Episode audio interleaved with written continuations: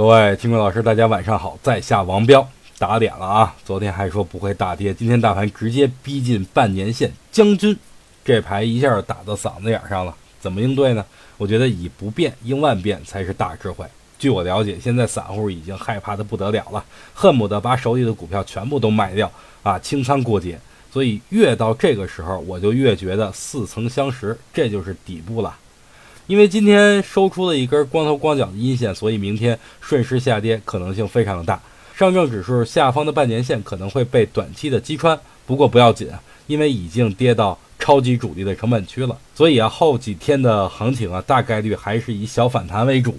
为什么是小反弹呢？因为今天或明天卖出的散户啊，受国庆节的影响，肯定短时间内不会再买股票了，反倒是会选择一些银行的理财产品。